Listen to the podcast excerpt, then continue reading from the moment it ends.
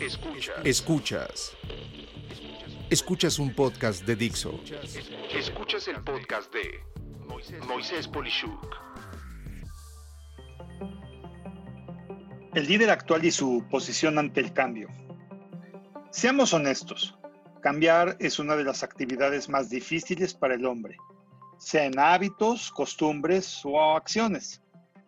Sin embargo, hoy el ser flexible y adaptable se ha convertido en un asunto vital, no solo para los negocios, sino por igual para las personas. Un líder que no está dispuesto a cambiar, en mi opinión, ya no es un líder hoy. Los cambios no nos gustan por varias razones. Para empezar, contienen incertidumbre, pues no sabemos qué va a pasar.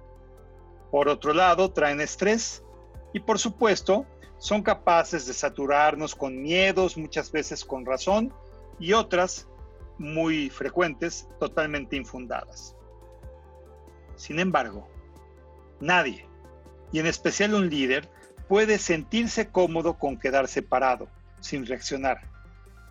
Como dice el sabio dicho que define a la locura como la actitud de seguir haciendo lo mismo, esperando que algo suceda o tenga un diferente resultado. Y es así como el líder es muchas veces la persona que inicia los cambios. Punto. El líder se debe volver el patrocinador del cambio. Y a manera de lista te comparto algunas características de aquellos que he constatado que logran cambios de forma admirable. 1. Tienen valores y principios intachables nada los doblega en el propósito último al que se encaminan. 2. Están enfocados en la gente.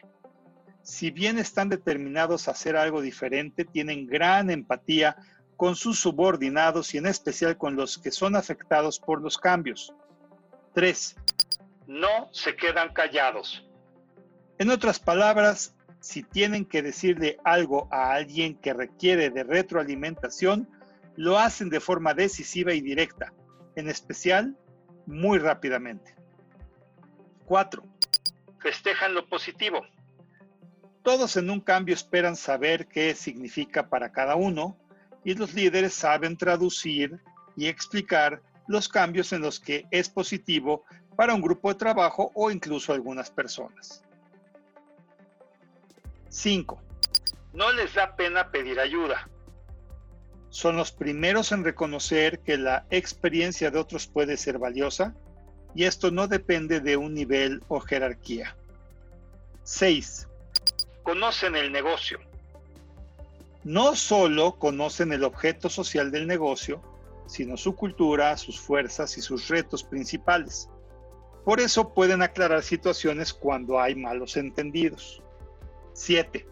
No le temen a los riesgos los afrontan con conocimiento y si fallan, aprenden de sus errores para salir más fuertes en el siguiente intento.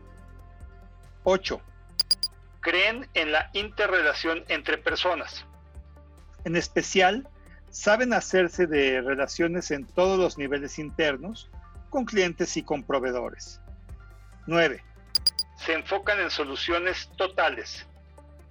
En vez de decir por qué las cosas no pasan, se enfocan en ver cómo resolver que todo pueda lograrse y hacerse. 10. Abiertos a nuevas ideas. Les gusta que les den opiniones que pueden ser en contra de lo que proponen y en especial valoran toda propuesta creativa. Como conclusión, saben cuándo decirle adiós a ciertos productos, procesos o personas por no ir en concordancia con el bien global del negocio. Y tal vez esta es la parte más dolorosa de todo, precisamente por tener que abandonar productos o servicios que fueron muy buenos en algún momento o personas que ya no tienen cabida en una nueva etapa. No obstante lo anterior, en especial al dejar ir a colaboradores, son muy delicados en la forma de hacerlo y se preocupan por apoyarlos a colocarse en algún otro lugar o bien en obtener habilidades que los ayuden a conseguir otro trabajo. Así es. Los cambios implican también sacrificios, pero toda vez que esos esfuerzos sean bien acotados, se puede anticipar una buena oportunidad de hacer que todos ganen y un negocio subsista, sin importar cualquier tipo de adversidad. Y en mi opinión, esos son los agentes de cambio indispensables. Soy Moisés Polishuk y agradezco que me hayas escuchado. Hasta la próxima.